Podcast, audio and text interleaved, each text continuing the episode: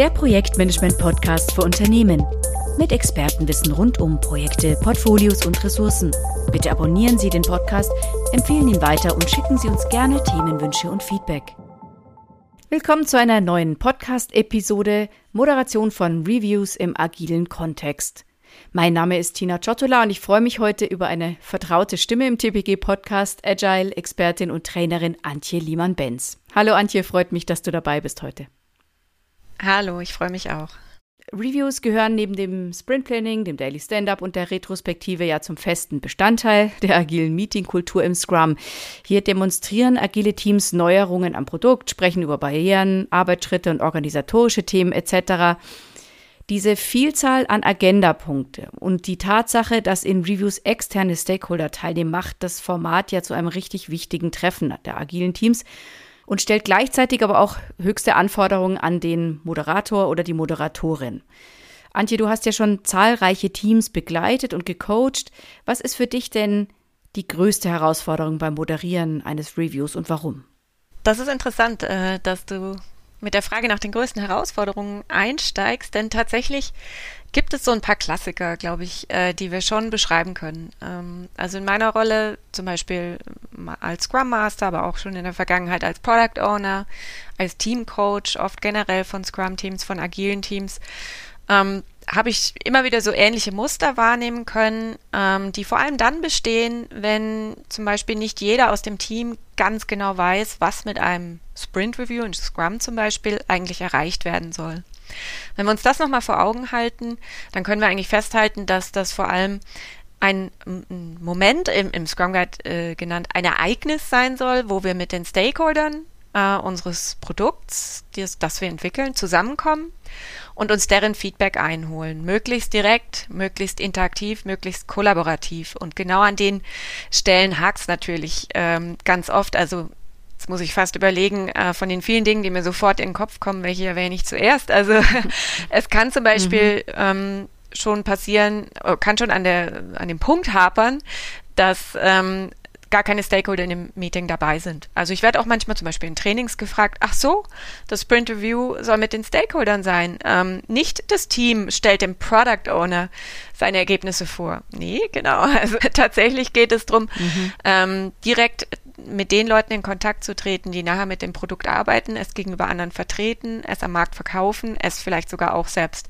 verwenden ähm, das Geld dafür bereitstellen, je nachdem, welche Rolle sie spielen. Und äh, du sagst, die sind oft gar nicht da. Ist es dann generell einfach äh, ein ähm, ja noch zu sehr gelerntes klassisches Verhalten, dass man irgendwie erstmal die Leute machen lässt und dann an einem Meilenstein äh, guckt man drauf? Oder ist es einfach, es ist einfach noch nicht in der Unternehmenskultur dann angekommen oder ist es, hat es andere Gründe, weshalb dann Stakeholder nicht erscheinen? Doch, das kann durchaus ein häufiger Grund sein. Stakeholder sind ähm, schwer beschäftigt, sagen dann, naja, schickt mir einfach eine, ein paar Folien mit Screenshots und dann schaue ich es mir an. ähm, und genau so soll es ja nicht sein. Also es soll ja lebendig sein, es soll ja eine Interaktion des Teams mit den Stakeholdern und mit dem Produkt sein. Das heißt, am besten probieren auch die Stakeholder schon mal selbst am Produkt gewisse Funktionen aus und können dann direkt sagen, oh, äh, das gefällt mir gut oder das hier hätte ich was anderes erwartet, das gefällt mir weniger gut. Also je interaktiver, je direkter diese Feedback-Kultur auch etabliert wird zwischen Team und Stakeholdern, desto besser.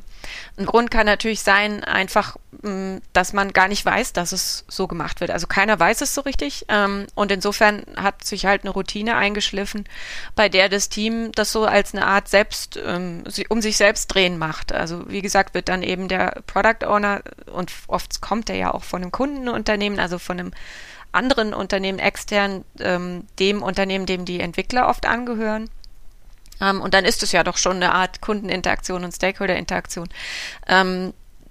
Und, und dann wird diesem Product Owner vom Kunden halt einmal pro Sprint werden die Ergebnisse demonstriert.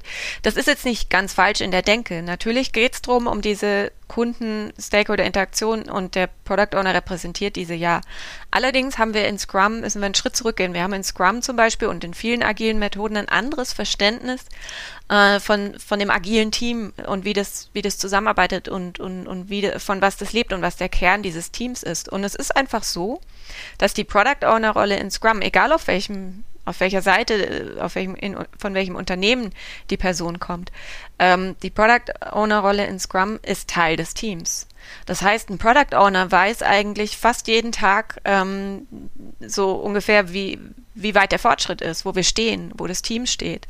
Äh, oder wenn es, er oder sie es nicht weiß, holt man sich die Info ein vom Team. Ne? Ähm, mhm. Aber die Stakeholder nicht unbedingt. Also die, die sagen wir mal, die, die weiteren Stakeholder, die der Product Owner ja auch ideal, im Idealfall vertritt, die sind nicht so nah dran. Die dürfen dann eben einmal in der Iteration, einmal im Sprint ähm, gemeinsam mit dem Team sich das Produkt anschauen. Und je direkter, je interaktiver das gestaltet wird, umso besser.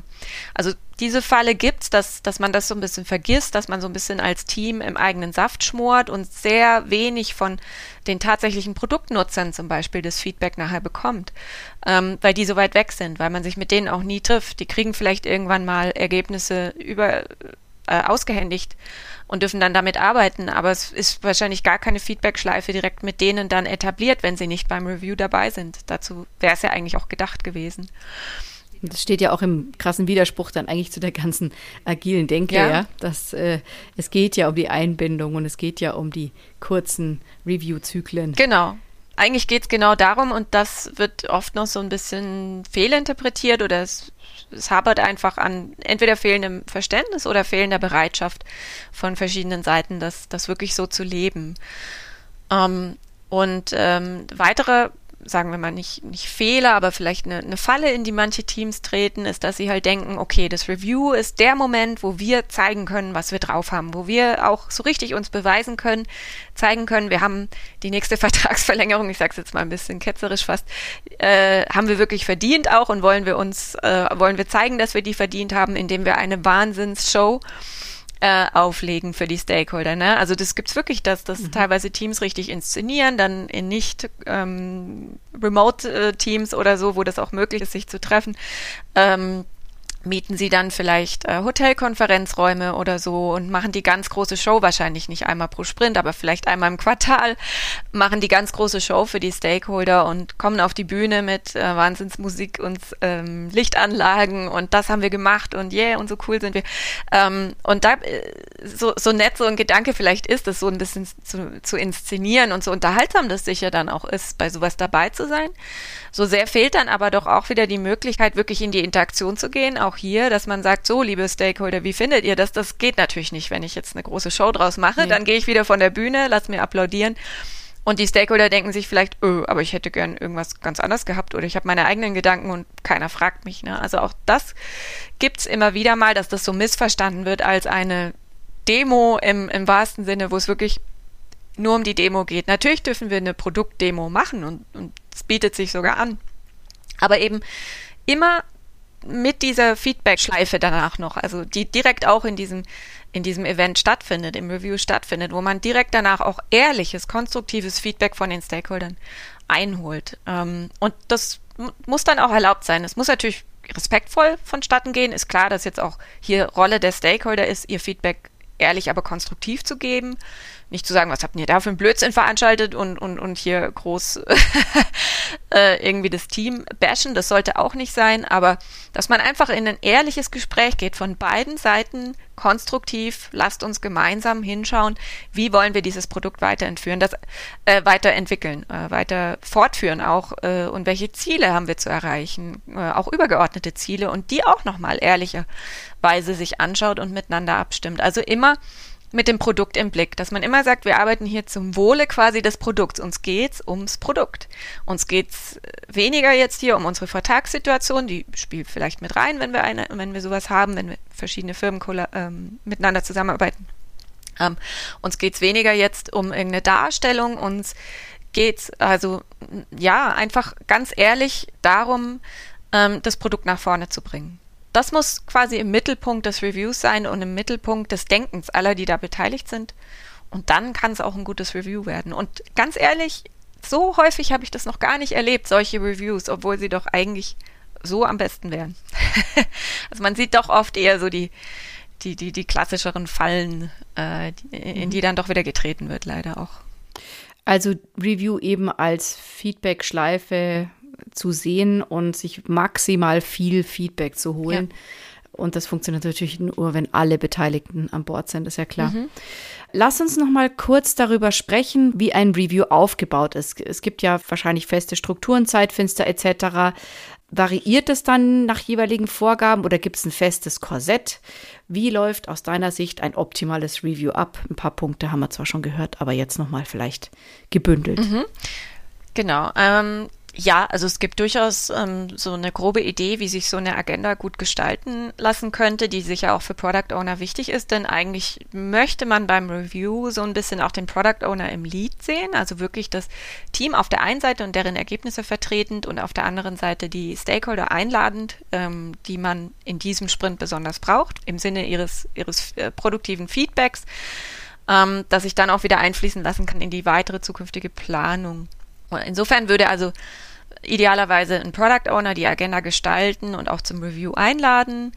Ähm, vielleicht auch mit Hilfe eines agilen Coaches, eines Scrum Masters, eines Team Coaches, jemanden, der da auch Erfahrung hat, klar. Aber ich würde zumindest dafür plädieren wollen, dass da der Product Owner auch im Lead ist, weil bei diesem Meeting geht es einfach genau um die Themen, um die sich ein Product Owner kümmern soll. Langfristplanung, Langfristzielsetzung, gucken, was man bisher erreicht hat, Abstimmung über weiteres Vorgehen, auch hinsichtlich Budget, hinsichtlich Zeitplanung und so weiter. Und so ähm, baut sich dann auch entsprechend die Agenda auf. Man könnte zum Beispiel als Product Owner schon mal das Meeting äh, ja, einleiten, indem man zunächst nochmal vorstellt, auch für alle, die da sind, also Stakeholder und auch Teammitglieder, äh, was war denn nochmal unsere oder was ist denn nochmal unser Produktziel, unser übergeordnetes Ziel fürs Produkt, auch manchmal als Produktvision bezeichnet.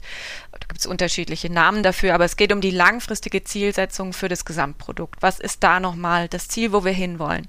Basierend darauf wenn wir uns das in Erinnerung gerufen haben, kommen wir nochmal auf eine kleinere Ebene und gucken, okay, was war jetzt in der letzten Iteration, also in Scrum dann eben im, im, im jetzt endenden Sprint, ähm, unser untergeordnetes Ziel dahin zu gehen. Also jedes, das Ziel jeder Iteration oder jedes Sprints in Scrum ist ja auch äh, ein Schritt weiter zum Produktziel.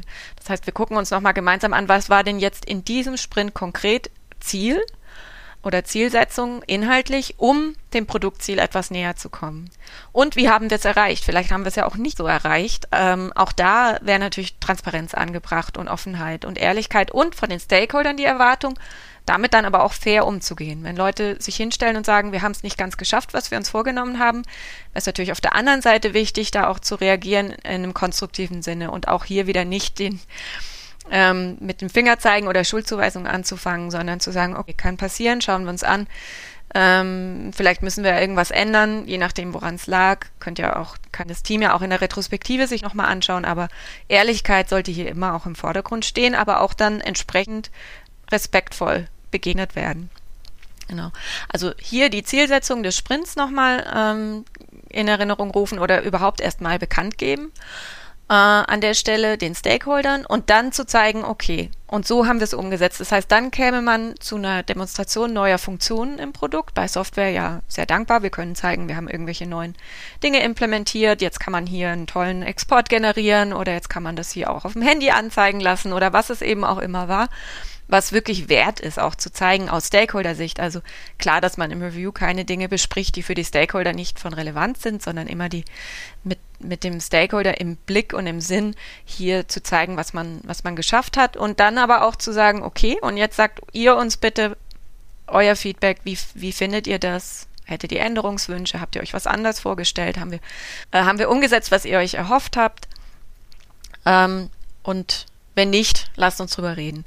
Das heißt, danach schauen wir uns gemeinsam ja nochmal das Product Backlog an. Das vergessen auch viele, dass man das im Review gemeinsam mit den Stakeholdern machen kann. Man kann sagen, okay, wenn wir jetzt wissen, basierend auf dem aktuellen Feedback, wir müssen in naher Zukunft vielleicht nochmal ein bisschen die Prioritäten neu setzen, inhaltlich, dann können wir doch gleich auch gemeinsam ins, Back, ins Product Backlog gehen und das gemeinsam ähm, nochmal überarbeiten. Ähm, durchaus, hat durchaus seinen Platz im Review. Entsprechend terminieren muss man es natürlich. Laut Scrum Guide ähm, sollte man sich dafür auch vier Stunden Zeit nehmen bei einem einmonatigen Sprint. Und das ist ja durchaus eine gewisse, ein gewisser Zeitrahmen, wo man sowas auch gemeinsam mhm. besprechen kann. Ähm, und dann wäre nochmal auch eine Idee, nochmal reinzugucken, äh, gemeinsam, wie liegen wir im Budget, braucht es da Anpassungen, wie liegen wir in der äh, Gesamt, im Gesamtzeitplan, auch für die nächsten Releases zum Beispiel, wenn wir eine Release-Planungsebene haben, wie liegen wir da ungefähr, müssen wir was anpassen. Ähm, also über die, diese quasi die, die Projektrahmendaten, wenn man so will, oder Produktentwicklungsrahmendaten, wenn man nicht mehr so gern von Projekt sprechen möchte, äh, da mal äh, gemeinsam auch nochmal hinzuschauen. Und dann kann das Meeting konstruktiv verwendet werden. Gerne auch äh, hier an der Stelle den Stakeholdern ein Bewusstsein schaffen, zum Beispiel zu sagen, wir hätten die und die Funktion, da wären wir schon viel weiter. Wir hätten da schon viel mehr machen können, wenn unsere Entwickler die richtigen Zugänge zum Beispiel schneller gehabt hätten. Das hat ewig gedauert. Ne? Also solche Dinge auch mal drüber sprechen, wo die Stakeholder auch vielleicht aktiv was tun können, damit es in Zukunft solche Dinge vielleicht verbessert oder verhindert werden können. Also alles, was von Relevanz ist für die Stakeholder, hier in dieses Meeting mit einfließen lassen und dann hat man schon ein extrem produktives Review und keine PowerPoint-Folien gezeigt. Mhm. Kann man natürlich ja, ja, trotzdem klar. machen, aber braucht es vielleicht gar nicht. Na, hier geht es halt eben um Interaktion. Genau. Mhm. Genau. Was passiert denn vor und nach dem Review? Du hast ja schon gesagt, im Idealfall ist der Product Owner der äh, Moderator oder die Moderatorin. Ja. Und äh, wenn das Meeting vorbei ist, das Review vorbei ist, was passiert denn dann? Oder wie bereitet er sich vor? Ja, also zumindest Initiator. Genau, moderatorische Hilfe kann man sich mhm. ja immer noch suchen, aber ich denke, der Product Owner sollte Initiator dieses Meetings sein und da auch so federführend einfach äh, das Begleiten. Ähm, genau, und ganz wichtig, Stichwort ist eine gute Vorbereitung. Wenn, wenn man das Review so aufzieht, wie ich das gerade beschrieben habe, dann geht es nur, wenn man es entsprechend vorbereitet hat. Man muss sich vorher überlegen, welche Funktionen zeigen wir, was, was ist überhaupt fertig geworden.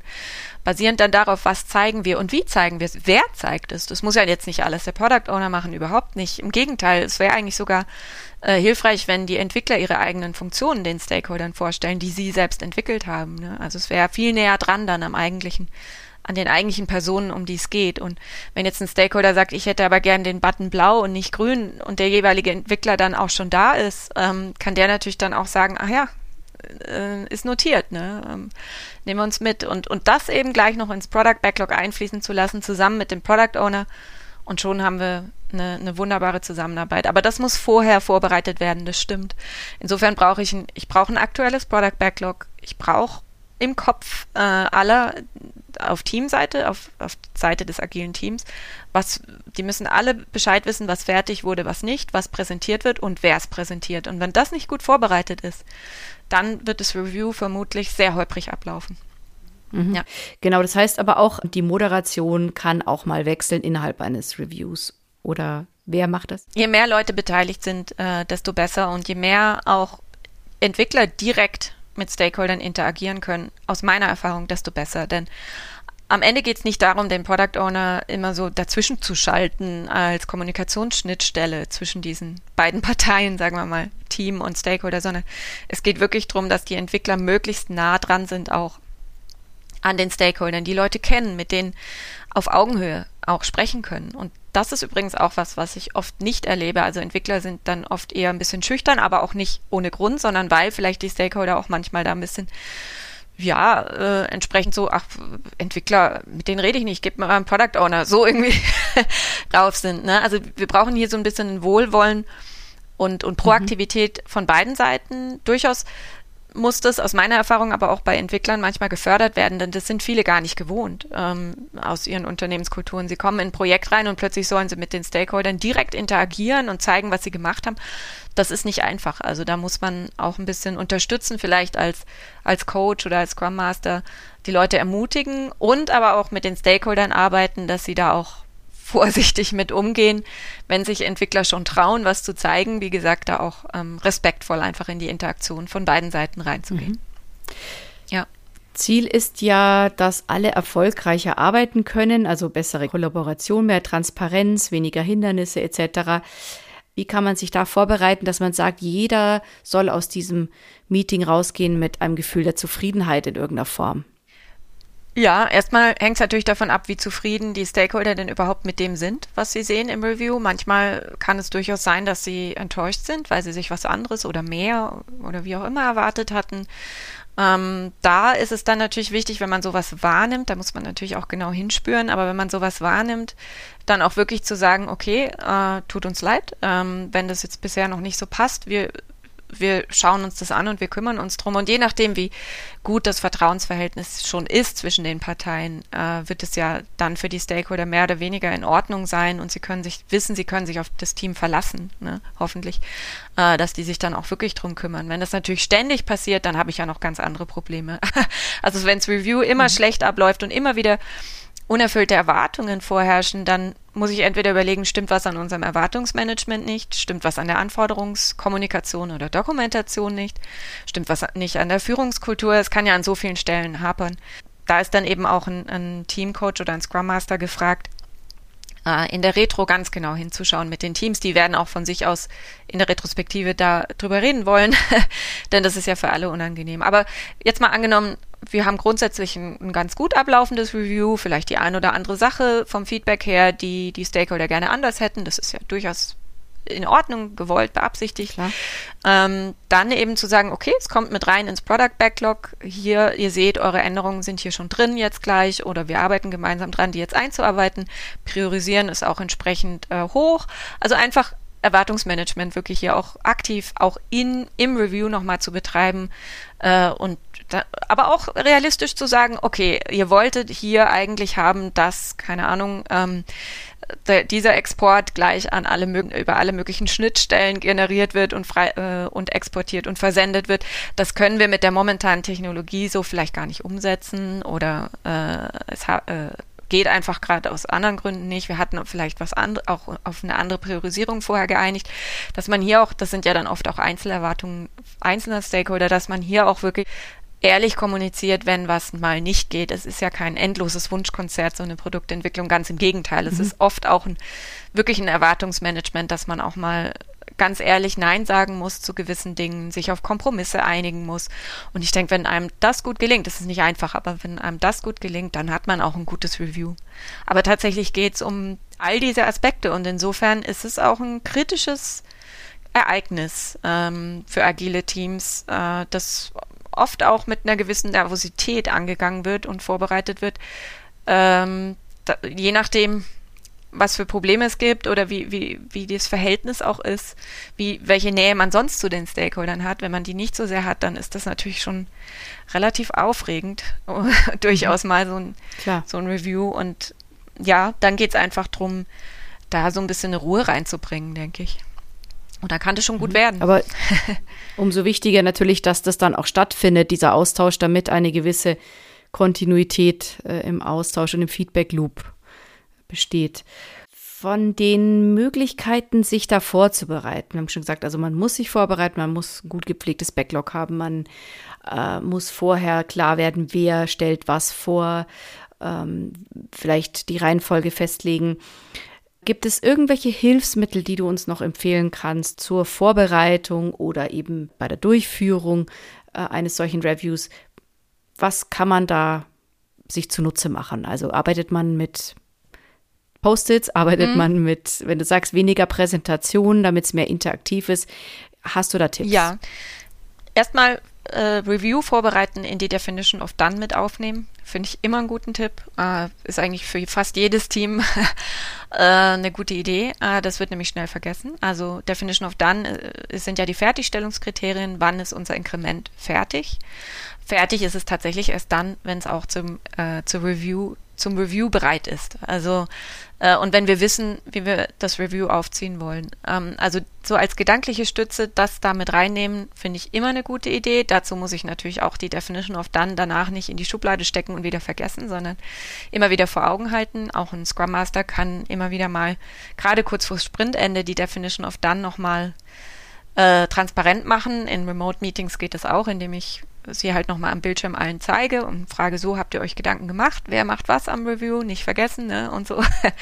äh, das hilft. Dann äh, generell, jetzt nicht nur für Reviews, aber generell ist es gerade bei Remote-Meetings, die wir ja derzeit fast ausschließlich haben, eine sehr gute Idee, sich eine Agenda nicht nur zu überlegen, sondern sie auch schon vorab zu kommunizieren. Also ich kenne mittlerweile Leute, die gerade jetzt in Zeiten von Remote-Meetings sagen, schick mir eine Meeting-Einladung ohne Agenda und ich lehne sie ab. Also die da extrem radikal sind. Gerade ähm, bei höherrangigen Leuten kann es wirklich sein, dass es nicht gut ankommt, äh, wenn ich, wenn sie das Gefühl haben, sie kommen in ein unvorbereitetes Review. Das heißt, ähm, hier die Agenda vorab kommunizieren, vielleicht auch dokumentieren oder irgendwo in einem Wiki, Confluence oder was man da auch immer verwendet, auch nochmal ablegen. Durchaus auch schon mal einladen, die Leute daran mitzuarbeiten, zu sagen, fehlt euch ein Agendapunkt, habt ihr Fragen, die ihr mhm. mit reinbringen wollt? Halt, lasst uns diese hier doch schon vor dem Review auch schriftlich festhalten und dann gucken wir sie uns im Review nochmal an.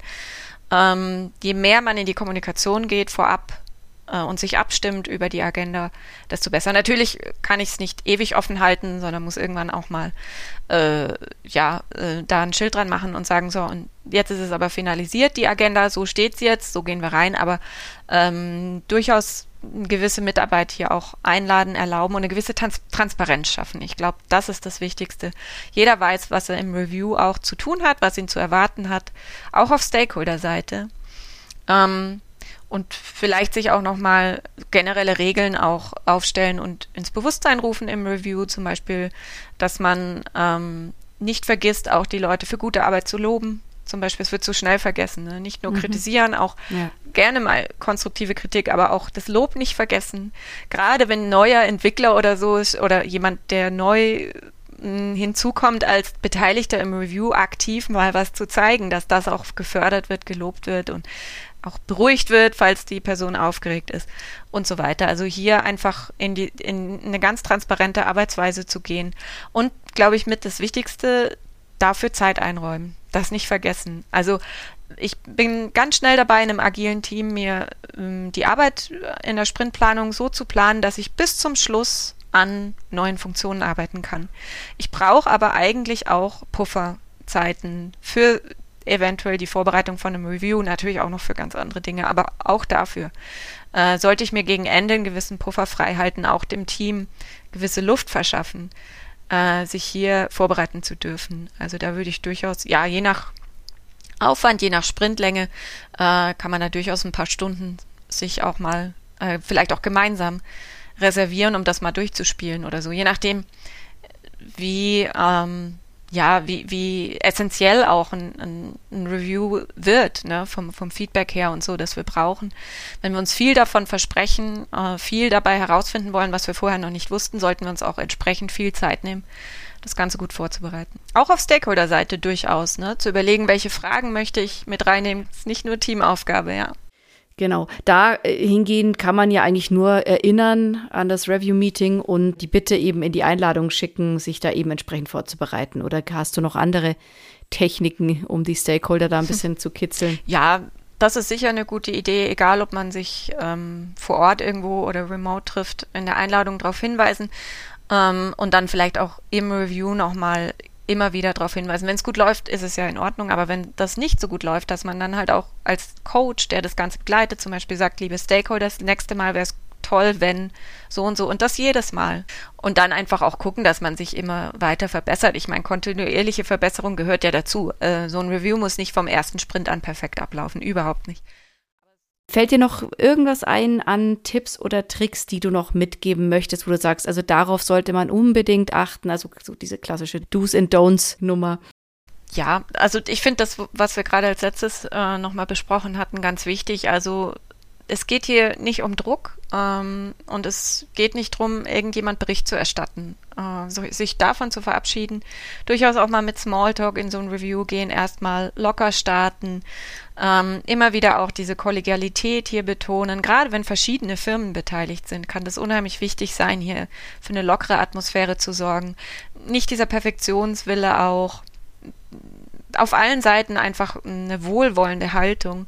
Äh, und dann, glaube ich, ähm, kann man unheimlich weit äh, kommen und hat man auch eine gute Feedback-Kultur etabliert. Das braucht, glaube ich, wirklich, ähm, ja, das, das braucht Anstrengungen und, und das Bewusstsein von allen Seiten. Aber wenn da alle gut mitarbeiten und das auch kontinuierlich interessiert sind dran, das zu verbessern, äh, dann kann man, und wenn jeder versteht, worum es beim Review eigentlich geht, also wirklich alle Beteiligten wissen, wofür dieses, dieses Ereignis da ist, äh, dann kann man da, glaube ich, sehr, sehr viel rausholen und sollte diese Gelegenheit auch nutzen, entsprechend. Kann ich nur empfehlen. Mhm. Hast du irgendwelche Literaturtipps, Empfehlungen, Blogs, was weiß ich, wo man sich noch ein bisschen ja, reinlesen kann in das Thema Reviews, wie bereite ich die vor, wen hole ich da ins Boot? Ja, es gibt gar nicht so viel dazu. Also natürlich hat der Scrum Guide einen Abschnitt, ähm, aber da steht jetzt halt so ein üblicher Scrum Guide Abschnitt eher leichtgewichtig, mhm. ein paar Zeilen äh, drin. Das reicht wahrscheinlich noch nicht ganz. Also ich kann absolut empfehlen das Buch The Professional Scrum Product Owner oder The Professional Product Owner heißt, glaube ich, von aus der Scrum Org Serie. Ähm, genau, also das äh, total äh, zu empfehlen. Ähm, ist auf Englisch, aber wenn man de dessen mächtig ist, wirklich ganz, ganz tolles ähm, Material, weil dort auch wirklich ein ganzer, ganzes langes Kapitel über Reviews drin ist. Mhm. Es gibt auch, ich, ich weiß gerade gar nicht, ob man es aktuell noch so einfach findet. Ich hoffe, es gibt ein E-Book, das heißt The Spirit of Scrum von Michael Küsters. Übrigens auch jemand, den ich sehr em empfehlen kann, seinem LinkedIn-Profil zu folgen. Der hat da auch viel, mhm. oder seinem Feed. Der hat da auch ähm, immer ganz viele Gedanken dazu und der stellt eher Fragen in seinem E-Book, als dass er Antworten gibt, aber es sind die richtigen Fragen die zum Nachdenken anregen. Das kann ich auch sehr empfehlen, wenn es noch irgendwie, wenn man noch irgendwie rankommt. Mhm. Ähm, so, wurde so unabhängig verlegt, aber vielleicht findet man ja noch was im Netz. Äh, kann ich auch sehr empfehlen. Und dann, ähm, ja, denke ich, hier ist wirklich auch Learning by Doing angesagt. Also versuchen auch mal in Reviews möglichst von vielleicht von anderen Teams im eigenen Unternehmen mal dabei zu sein, sich einen Eindruck zu verschaffen, verschiedene Teams vielleicht, wie sowas ablaufen kann. Dann sieht man auch gleich, denke ich, gehe ich davon aus, weil ich es auch so erlebt habe, dass es je, in jedem Projekt wieder ganz anders läuft oder in jedem Team wieder ganz anders gemacht wird und was es da für eine Vielfalt gibt und findet vielleicht auch für sich selbst besser raus, ähm, wie man selbst sowas gestalten würde gerne. Ähm, wenn man die Möglichkeit zumindest hat, die würde ich auf jeden Fall wahrnehmen, da auch mal reinzuschnuppern. Genau. Mhm. Gut. Mhm. Dann danke ich dir, Antje, für deine wertvollen Tipps und natürlich deine Zeit auch. Sehr gern. Sollten Sie, liebe Podcast-Hörer, noch Fragen haben, bitte melden Sie sich jederzeit unter info at theprojectgroup.com. Alle wichtigen Links finden Sie nochmal zusammengefasst in den Shownotes dieser Episode. Und dann sage ich auf Wiedersehen. Tschüss. Weitere Informationen zu Projektportfolio und Ressourcenmanagement finden Sie auf unserem YouTube-Kanal und dem TPG-Blog unter www.tpg-blog.de.